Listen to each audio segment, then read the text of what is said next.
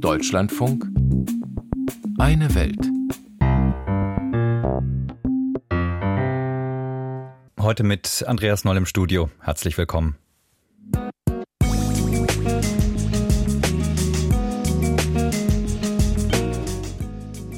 Was wollen Indiens Bauern mit ihrem Marsch auf Delhi erreichen? Woher stammen die Raketen der Hamas und welche Pläne hat Moskau für sein neues Afrika-Korps? Das sind einige Fragen, die wir heute im Auslandsmagazin klären wollen.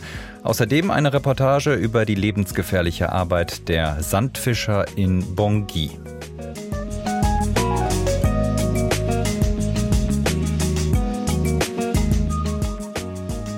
Nicht nur in Europa wächst die Wut der Landwirte. In Indien haben in dieser Woche Zehntausende Bauern ihren Marsch auf Delhi begonnen.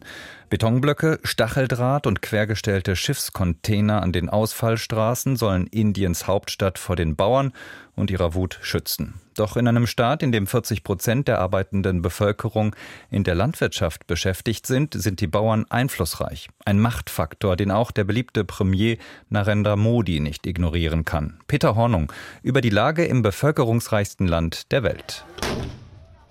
Die Polizisten tun alles, um sie aufzuhalten. Ein dumpfer Knall, so hört es sich an, wenn Tränengas verschossen wird. Dichte weiße Wolken, hunderte Bauern rennen, husten, halten sich Tücher vors Gesicht. Männer mit Bärten und dem Dasta, dem typischen Turban der Sikhs aus dem Punjab. Sie sind zu Tausenden gekommen mit Traktoren, Lastwagen und Bussen. Aber hier an der Grenze der Bundesstaaten Punjab und Haryana ist zunächst Schluss. 200 Kilometer vor der indischen Hauptstadt. Barrikaden, tausende Polizisten.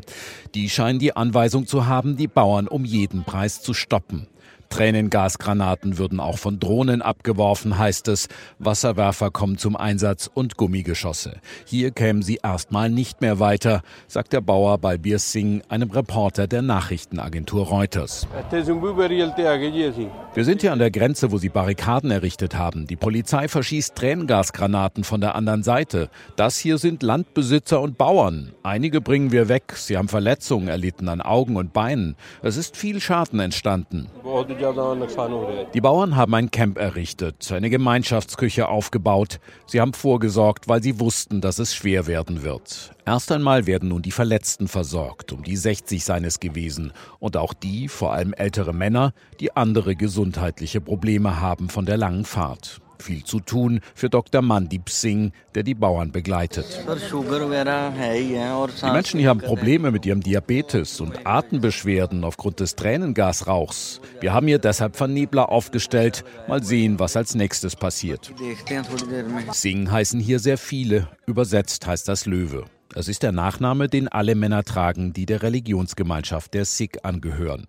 Sie stellen die Mehrheit im landwirtschaftlich geprägten Bundesstaat Punjab und damit auch die Mehrheit der Bauern hier. Die Not habe sie dazu getrieben, zu diesem Dili Chalo, wie sie ihn nennen, dem Marsch auf Delhi. Als Bauer könne er kaum mehr von dem leben, was er produziere, sagt Balbir Singh. Deshalb müsse er etwas tun. Ich muss meinen Kindern Zugang zu Bildung ermöglichen. Es ist sehr schwierig, über die Runden zu kommen. Wir fordern faire Erntepreise. Aber es gibt keinen festen Preis. Was soll ein Bauer also tun? Wir müssen unser Land verkaufen. Etwas anderes bleibt uns nicht übrig. Die Landwirte sind in einer finanziellen Krise wegen der Schulden und der gestiegenen Zinsen. Zentrale Forderungen der Bauern garantierte Mindestpreise für landwirtschaftliche Erzeugnisse, Kredite sollen gestundet, auch andere finanzielle Lasten gesenkt werden. Indiens Landwirtschaftsminister Arjun Munda jedoch versucht zu beschwichtigen. Es gibt sicher einiges, was wir besser verstehen müssen und worüber wir diskutieren sollten. Wir glauben auch heute noch, dass durch Gespräche eine Lösung gefunden werden kann. Die Landwirte sollten sich aber vor einigen Elementen in Acht nehmen, die versuchen, die Situation auszunutzen. Sie sollten sich nicht mit solchen Leuten zusammentun, sondern Vertrauen in die Regierung haben. Solche Leute, damit meint er wohl einige der Verbände und Gruppen, die den Marsch auf Delhi organisieren. Doch längst haben die Bauern den Glauben in die Politik verloren. Seit zwei Jahren gibt es zwar ein Gremium, das sich mit dem Problem der Mindestpreise beschäftigt, passiert ist aber nichts. Unterdessen hat sich Indiens Hauptstadt bereit gemacht, sollten es die Bauern doch bis hierher schaffen.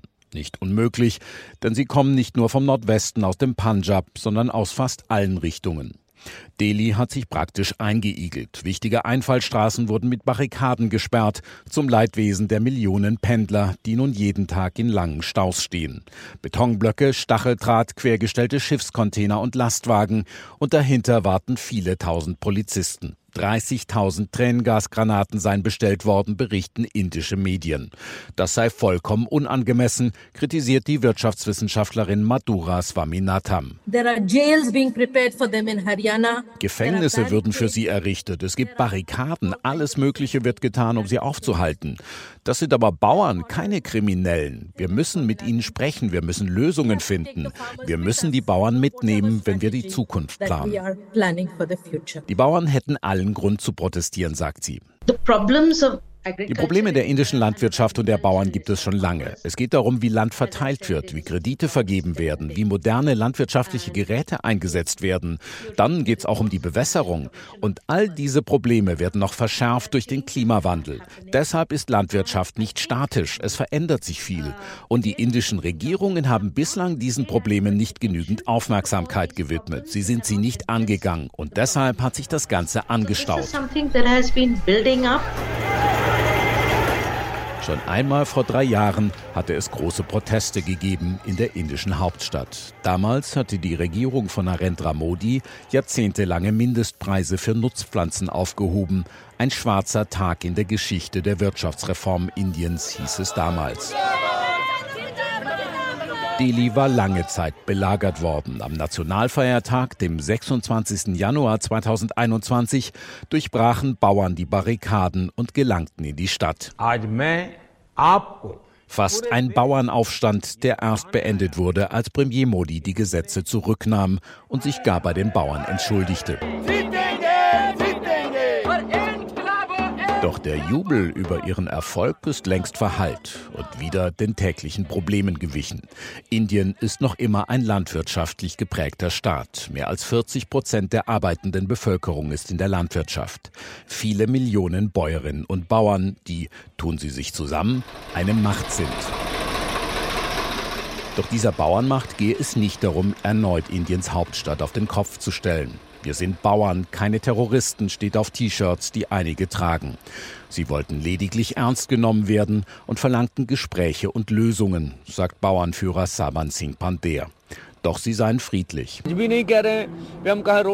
blockieren keine Straßen. Die Regierung hat die Straße in den letzten zwei, drei Tagen blockieren lassen. Wenn sie ein Angebot für uns haben, dann sollen sie das machen. Was wir jedoch gesehen haben, ist, dass die Regierung, was immer sie auch sagt, nur unsere Zeit verschwenden will. Aber von unserer Seite aus wird es trotzdem völlig friedlich sein. Wir sind nicht gegen die Regierung. Dieser Kampf dient dem Wohl der Nation. Dieser Kampf gilt den Bauern des Landes. Und wer mitmachen möchte, kann mitmachen. Wir nehmen jeden, der kommt. Klar ist, die Bauern sind gut vorbereitet und sie haben Ausdauer. Beim letzten Mal 2020-21 haben sie gezeigt, wie lange sie durchhalten können. Ein Jahr, vier Monate und zwei Tage. Indiens Bauern marschieren in diesen Tagen auf Delhi. Was sie dort von der Regierung erwartet, hat unser Indien-Korrespondent Peter Hornung geschildert.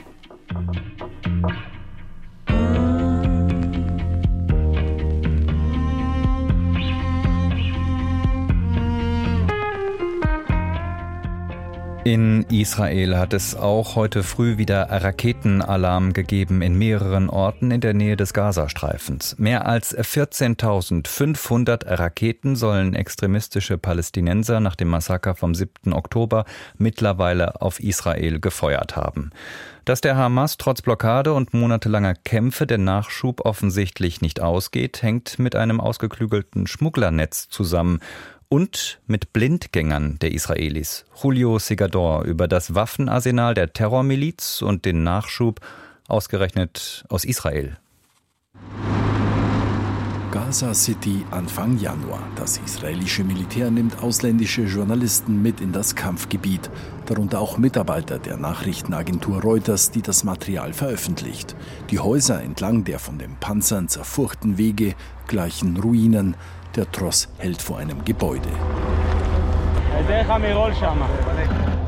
Auf dem Weg zu einem hallenartigen Gebäude, das nur leicht beschädigt ist, sind Schüsse zu hören. Mit dabei ist auch der israelische Militärsprecher Daniel Hagari, der seit Kriegsbeginn am 7. Oktober zur besten Sendezeit im TV ganz Israel über die militärischen Entwicklungen im Gaza-Krieg informiert. Er klärt auf, was es mit der Halle auf sich hat. We now entered into an uh, industry factory. Wir betreten hier eine Industriewerkhalle, in der die Raketen der Hamas gefertigt wurden. Und zwar Raketen, die bis zu 100 Kilometer weit abgefeuert werden konnten. Hier wurden sie zusammengebaut und dann über das Tunnelsystem weitertransportiert. Es ist ein spezieller Tunnel, der auch für die Kisten, in denen die Raketen gelagert wurden, ausgebaut ist. Und wir sehen hier auch, wie die Zünder der Raketen mit speziellen CNC-gesteuerten Maschinen angefertigt wurden. Ein israelischer Soldat beugt sich hinunter auf den Boden und nimmt eine Mörsergranate in die Hand. The mortar shell, it's a big one. I think it's a 120 millimeter. This is an American one, made by the US. Die Mörsergranate stammt aus den USA. Über 10, vielleicht 15 Jahre hat die Terrororganisation Hamas ihr Waffenarsenal vervollständigt. Leichte Waffen wie Pistolen, automatische Waffen, Maschinengewehre, Panzerfäuste, aber auch gefährlichere Waffensysteme, Panzerabwehr, Lenkwaffen, Kurz- und Mittelstreckenraketen, darunter auch einige Ayash-Raketen mit einer Reichweite bis 250 Kilometern. Doch wie war es möglich, dass die Hamas im Gazastreifen, der jahrelang von Israel und Ägypten weitgehend abgeriegelt wurde, solch ein Waffenarsenal aufbauen konnte? Joshua Kaliski, Waffenexperte beim sicherheitspolitischen Think Tank INSS in Tel Aviv, klärt auf, dass es unterschiedliche Wege waren, einer davon Schmuggel. Ein Großteil des Schmuggels über das Meer erfolgte mit Hilfe der Fischer. Israel ging zu leichtfertig mit den Fischern um. Das heißt, sie wurden nicht ausreichend kontrolliert. Sie schmuggelten die Waffen. Die zweite Route hingegen, die vom Iran über den Sudan zum Sinai verläuft, war Israel bereits bekannt und viele Male gab es Angriffe auf Konvois im Sudan, die aus dem Iran kamen und die Waffen in den Sinai schmuggeln wollten. Das Problem ist, sobald die Waffen in den Sinai gelangen und über die Tunnel gehen, kann man sie nicht weiterverfolgen. Der Schmuggel von Waffen, etwa der der Mörsergranate aus den USA, war ein Weg. Dazu gab es, wie auch die israelischen Behörden eingeräumt haben, immer wieder Diebstähle aus zum Teil schlecht gesicherten Armeestützpunkten, vor allem im Süden des Landes. Auch hier bediente sich die Hamas häufig über Mittelsmänner, die die gestohlenen Waffen über den Sinai weiterverkauften. Und noch einem Weg zählt Waffenexperte Joshua Kaliski auf. Die Hamas nutzte das, was herumlag, Blindgänger aus vorherigen Kriegen, nicht explodierte Sprengsätze. Etwa 15 Prozent der Bomben explodieren nicht. Das betrifft oft ältere Bomben für den allgemeinen Einsatz, keine intelligenten Bomben. Sie sind nicht explodiert und ihr Sprengstoff wurde von der Hamas recycelt, um ihn in die Raketen einzubauen oder um Sprengsätze daraus herzustellen, die explodieren. Im Dezember gab es in Gaza einen Vorfall, bei dem zehn Soldaten gefallen sind. Da stammte der Sprengsatz von einem Blindgänger. Immer wieder hatte Israel den Gazastreifen bei zurückliegenden begrenzten Konflikten bombardiert. Die Hamas sammelte danach alle Blindgänger ein und nutzte den Sprengstoff zum Bau neuer Waffen. So konnten etwa aus einer nicht detonierten 250 Kilo Bombe hunderte Raketen mit Sprengstoff bestückt werden. In einem Propagandavideo bestätigt ein Hamas-Kämpfer diese Methode. Durch diesen Bestand aus dem Krieg 2014 konnten wir trotz der Belagerung unsere Raketenleistung verdoppeln und so die für den Kampf erforderliche Feuerintensität erreichen. In einem weiteren Propagandavideo der Terrororganisation, das mit dramatischer Musik unterlegt ist und am 21. Dezember veröffentlicht wurde, gewährt die Hamas einen seltenen Einblick in eine ihrer Waffenschmieden. Es zeigt die filigrane Herstellung von Scharfschützengewehren. Die vermummten Arbeiter an den Drehbänken sehen professionell aus. Die israelischen Soldaten konnten solche selbstgefertigten Gul-Scharfschützengewehre seit Kriegsbeginn bei festgenommenen und getöteten Hamas-Kämpfern immer wieder sicherstellen. Zurück in die Maschinenhalle, in der die Hamas ihre Granaten und Raketen produziert hat. Militärsprecher Daniel Hagari beschreibt die Infrastruktur, die es der Terrororganisation ermöglicht hat, die Waffen über den ganzen Gazastreifen zu transportieren.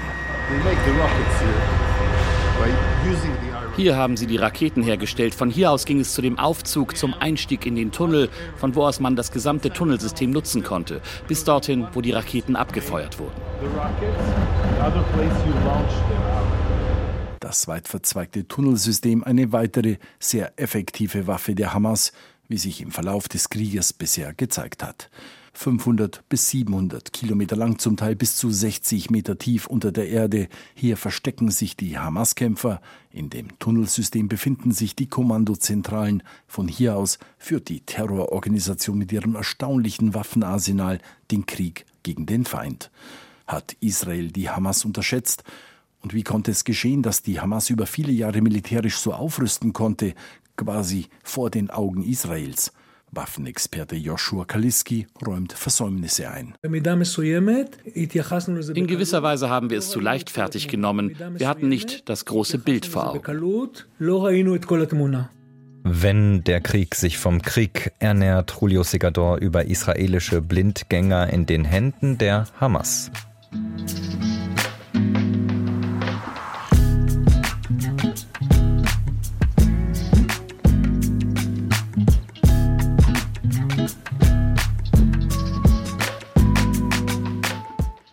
Vor fünf Jahren keimte Hoffnung auf in der Zentralafrikanischen Republik. Regierung und mehr als ein Dutzend bewaffnete Gruppen haben 2019 einen Friedensvertrag geschlossen.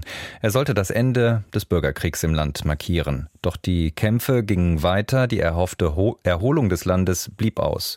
In der Zentralafrikanischen Republik herrscht heute die geringste Lebenserwartung weltweit. Weniger als zwei US-Dollar am Tag haben die Menschen im Schnitt zur Verfügung obwohl im Land Gold, Diamanten und Uran abgebaut werden. Im Kampf ums Überleben gehen Menschen wie die Sandfischer von Bongui große Risiken ein. Für wenig Geld liefern sie den Rohstoff für den Ausbau der Infrastruktur in der Hauptstadt. Surjan Govedarica über die gefährliche Arbeit der Taucher.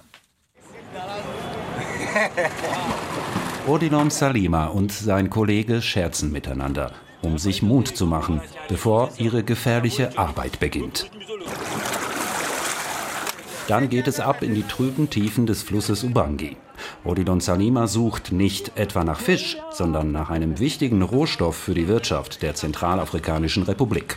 Der muskulöse 36-Jährige und sein Kollege sammeln Sand für die Bauindustrie. Bis zu drei Meter tief tauchen die sogenannten Sandfischer. Eine Taucherausrüstung haben sie nicht. Sie müssen schlicht die Luft anhalten. Ausgestattet sind sie mit einem einfachen Einbaumboot und Spaten, Schaufeln, Eimern.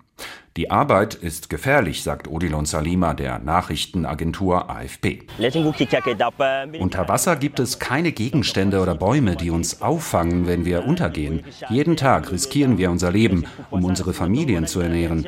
Einmal hat ein Windstoß ein Boot umgeweht. Dabei ist nicht nur der ganze Sand ins Wasser gefallen, es ist leider auch einer unserer Kollegen ertrunken. Es ist nicht einfach, in der Zentralafrikanischen Republik über die Runden zu kommen. Das Land gehört zu den vier am wenigsten entwickelten Ländern weltweit. 71 Prozent der Menschen leben nach Angaben der Weltbank von weniger als zwei Dollar pro Tag. Mehr als die Hälfte ist auf humanitäre Hilfe angewiesen. Sandtaucher Odilon Salima hingegen verdient ungefähr 15 Euro am Tag. Einen Teil davon muss er für die Miete des Bootes abgeben. Am Ende bleiben ihm etwa 10 Euro. Damit kann er seine Familie durchbringen und die Schulausbildung seiner Kinder bezahlen, sagt er. Dass er sich dabei die Gesundheit ruiniert, nimmt er in Kauf. Unsere Gesundheit ist in der Regel unsere geringste Sorge, denn von unserem kleinen Einkommen bleibt ohnehin kaum etwas übrig, um einen guten Arzt aufzusuchen und Medikamente zu kaufen. Dabei sind wir oft mit Hörproblemen, Kopfschmerzen, Rückenproblemen und sogar Lungenproblemen konfrontiert. Nach Jahrzehnten der Instabilität ist in der Zentralafrikanischen Republik nach einer gewaltsamen Machtübernahme 2013 ein erneuter Bürgerkrieg ausgebrochen. Die Kämpfe haben inzwischen an Intensität verloren, in ländlichen Gebieten kommt es aber immer noch zu Gewaltausbrüchen. In der Hauptstadt Bangui, wo Odilon Salima nach Sand fischt, ist das Leben hingegen weitgehend ruhig. 80 120 120 quoi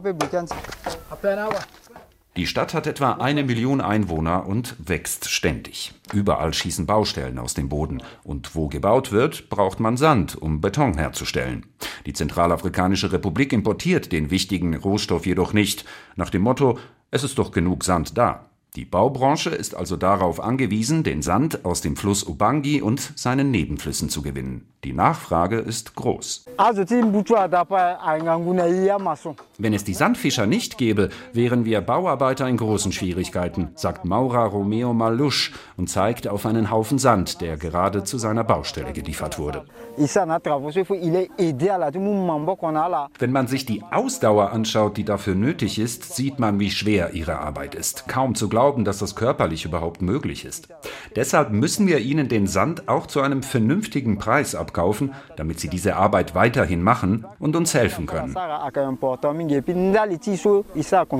Etwa umgerechnet 45 Euro zahlen Baufirmen für 8 Kubikmeter Sand. Ein gutes Geschäft für Jeannette Botzil. Der 42-Jährige war früher selbst Taucher, heute besitzt er 14 Boote, die er an Sandfischer vermietet. Ich habe mit dieser Arbeit sehr jung angefangen, weil wir in einem Land leben, in dem es fast unmöglich ist, Arbeit zu finden. Erst recht für diejenigen von uns, die keinen Universitätsabschluss haben. Heute können wir alle dank dieser Arbeit unsere Familien ernähren. Mit der Zeit haben wir zu schätzen gelernt, was wir tun.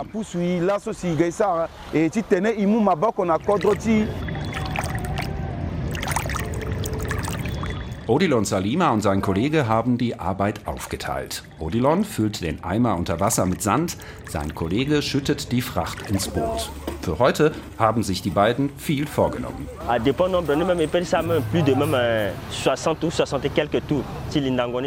Bis das Boot voll ist, muss ich etwa 60 Mal tauchen, sagt Odilon und verschwindet im trüben Wasser des Ubangi. Die gefährliche Arbeit der Sandfischer von Bongi. Eine Reportage war das von Srejan Govedarica.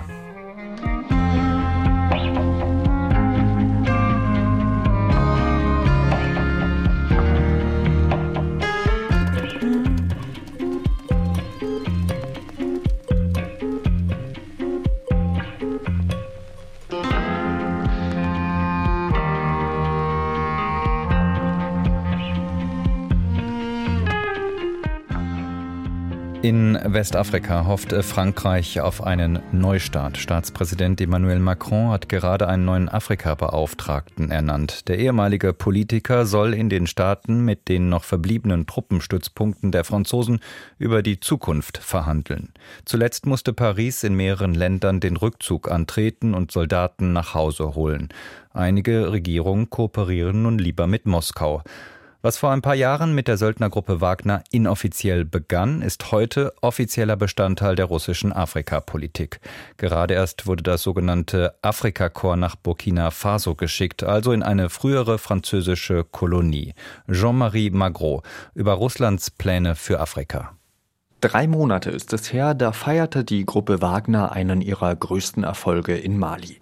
Gemeinsam mit der malischen Armee befreite sie die Stadt Kidal im Norden des Landes. Kidal war seit 2012 nicht mehr von Bamako kontrolliert worden, sondern erst durch dschihadistische Terrormilizen, später durch Rebellengruppen. Einige Stunden lang wehte die Flagge der paramilitärischen Gruppe über der Festung Kidals und ein russischer Telegram-Kanal sprach seine Glückwünsche aus ein Telegram-Kanal namens Afrika Corps, wie die französische Zeitung Le Monde herausfand. Und das Bemerkenswerte ist, ausgerechnet dieses Afrika Corps soll die Gruppe Wagner ablösen. Je n'ai aucune information là-dessus. Je n'ai pas d'information concernant le remplacement de Wagner. Im Norden Malis haben die meisten noch nichts davon gehört, dass Wagner ersetzt werden soll. Der Lehrer Adim Njai hielt viel von der Arbeit der paramilitärischen Gruppe. Liberté. Sie haben sich für die Freiheit, vor allem für die Stabilität von Mali ausgesprochen und sich für den sozialen Zusammenhalt und das Zusammenleben eingesetzt, speziell in der Region, in der ich lebe, in Timbuktu. Was hat es mit dem russischen Afrikakorps auf sich? Zuerst einmal ist der Name angelehnt an das Afrikakorps des Dritten Reichs, das zwischen 1941 und 1943 in Tunesien, Libyen und Ägypten Krieg führte. Der Unterschied zum Vorgänger die Gruppe Wagner war auf dem Papier ein privates Sicherheitsunternehmen, geleitet von Jewgeni Prigozhin. Der war jedoch bei Putin in Ungnade gefallen und soll zusammen mit dem Rest der Führungsriege bei einem Flugzeugabsturz am 23. August ums Leben gekommen sein. Das Afrikakorps untersteht im Gegensatz zu Wagner dem russischen Verteidigungsministerium. Ein kapitaler Unterschied, sagt der Ex-KGB-Agent Sergei Zhirnov dem ARD-Studio Nordwestafrika im Interview. Euh, das ändert vieles im Vergleich zu Wagner, denn diese Einheit ist eindeutig abhängig vom russischen Staat. Der russische Staat muss sich für alles verantworten, was dieses Afrikakorps unternimmt. Zum Beispiel bei Verhandlungen vor internationalen Gerichten. Sergei Girnov war als russischer Agent unter anderem in Frankreich und unterschiedlichen lateinamerikanischen Ländern im Einsatz. Er und Wladimir Putin lernten sich während ihrer Ausbildung kennen. 2001 setzte er sich nach Frankreich ab, weil er Staatsgeheimnisse im Internet veröffentlicht haben soll und strafrechtlich verfolgt wurde. In Frankreich ist er Bestsellerautor und gern gesehener Kommentator im öffentlich-rechtlichen und Privatfernsehen. Was man bisher über das Afrikakorps Russlands weiß? 20.000 Menschen sollen laut russischen Behörden dafür arbeiten. Die Wagner-Gruppe umfasste maximal 10.000, höchstwahrscheinlich weniger. Nicht nur Soldaten und Elitekämpfer sollen beschäftigt werden, sondern auch Geheimdienstler, die zum Beispiel beim Militärnachrichtendienst GRU waren. Auch den ehemaligen Wagner-Söldnern wurden Arbeitsverträge vorgelegt. Selbst wenn die meisten unterschrieben haben, brodle es, meint Sergei Girnov. Die dienstälteren euh, Wagner-Söldner haben Putin nicht wohlwollend in Erinnerung. Sie haben nicht das euh, tragische Ende ihrer Führung rund um Prigozhin vergessen und nicht verdaut, wie der russische Staat Wagner aufgelöst hat. Das kann zu Spannungen führen. Die ersten Mitglieder des Afrikakorps landeten Ende Januar in Ouagadougou, der Hauptstadt Burkina Fasos. 100 Personen seien hier stationiert, bald sollen es 300 sein. In einem Telegram-Chat erklärte die Organisation, es werde den Übergangspräsidenten Ibrahim Traoré und die Bevölkerung vor terroristischen Angriffen schützen. Auf die Frage, ob die Russen auch kämpfen würden, antwortete Traoré in einem Interview: Sur le terrain pour combattre? Non. Nein, kein Russe ist auf unserem Boden im Kampfeinsatz. Aber wenn es die Lage erfordert, werden sie da sein. Das kann ich Ihnen versprechen. In der Sahelzone putschten sich zuletzt in mehreren Ländern Militärs an die Macht. Traoré ist einer davon. Doch auch in Mali und Niger gab es Staatsstreiche. Was bieten Staaten wie Burkina Faso Russland? Natürliche Ressourcen wie zum Beispiel Goldminen und Diamanten? Traoré streitet dies zwar ab, doch Nachbarn wie Ghana und auch westliche Länder wiederholen den Verdacht. Sergei Girnov meint, Putin habe mit Figuren wie Traoré leichtes Spiel. Putin en fait pousse le continent africain Euh, Putin drängt die afrikanischen Länder in mehr Spannungen, denn mehr Spannung ist gleich mehr Konflikt. Und das macht es Putin einfacher, diese Diktatoren zu manipulieren. In einigen Ländern waren es nicht mal die Generäle, die geputscht haben, sondern Kapitäne und Leutnants, die überhaupt keinen Plan haben, wie sie ein Land führen können. Russland hat mit allen 54 afrikanischen Ländern zusammen einen Handel Handelsumsatz von rund 18 Milliarden Euro. Peanuts im Vergleich zu den 450 Milliarden mit der Europäischen Union. Russland importiert kaum, sondern exportiert Produkte nach Afrika. Und das sind vor allem Waffen. Die Frage ist, ob Russland beweisen kann, dass es mehr sein kann als Waffenlieferant und Chaosstifter. Blickt man auf die Wirtschaftsdaten und die bisherigen Ergebnisse, zum Beispiel in der Zentralafrikanischen Republik und Mosambik, kommen jedenfalls Zweifel auf. Moskau will sich mit seinem Afrika-Korps militärischen und politischen Einfluss in Krisengebieten sichern. Die Hintergründe waren das von Jean-Marie Magro.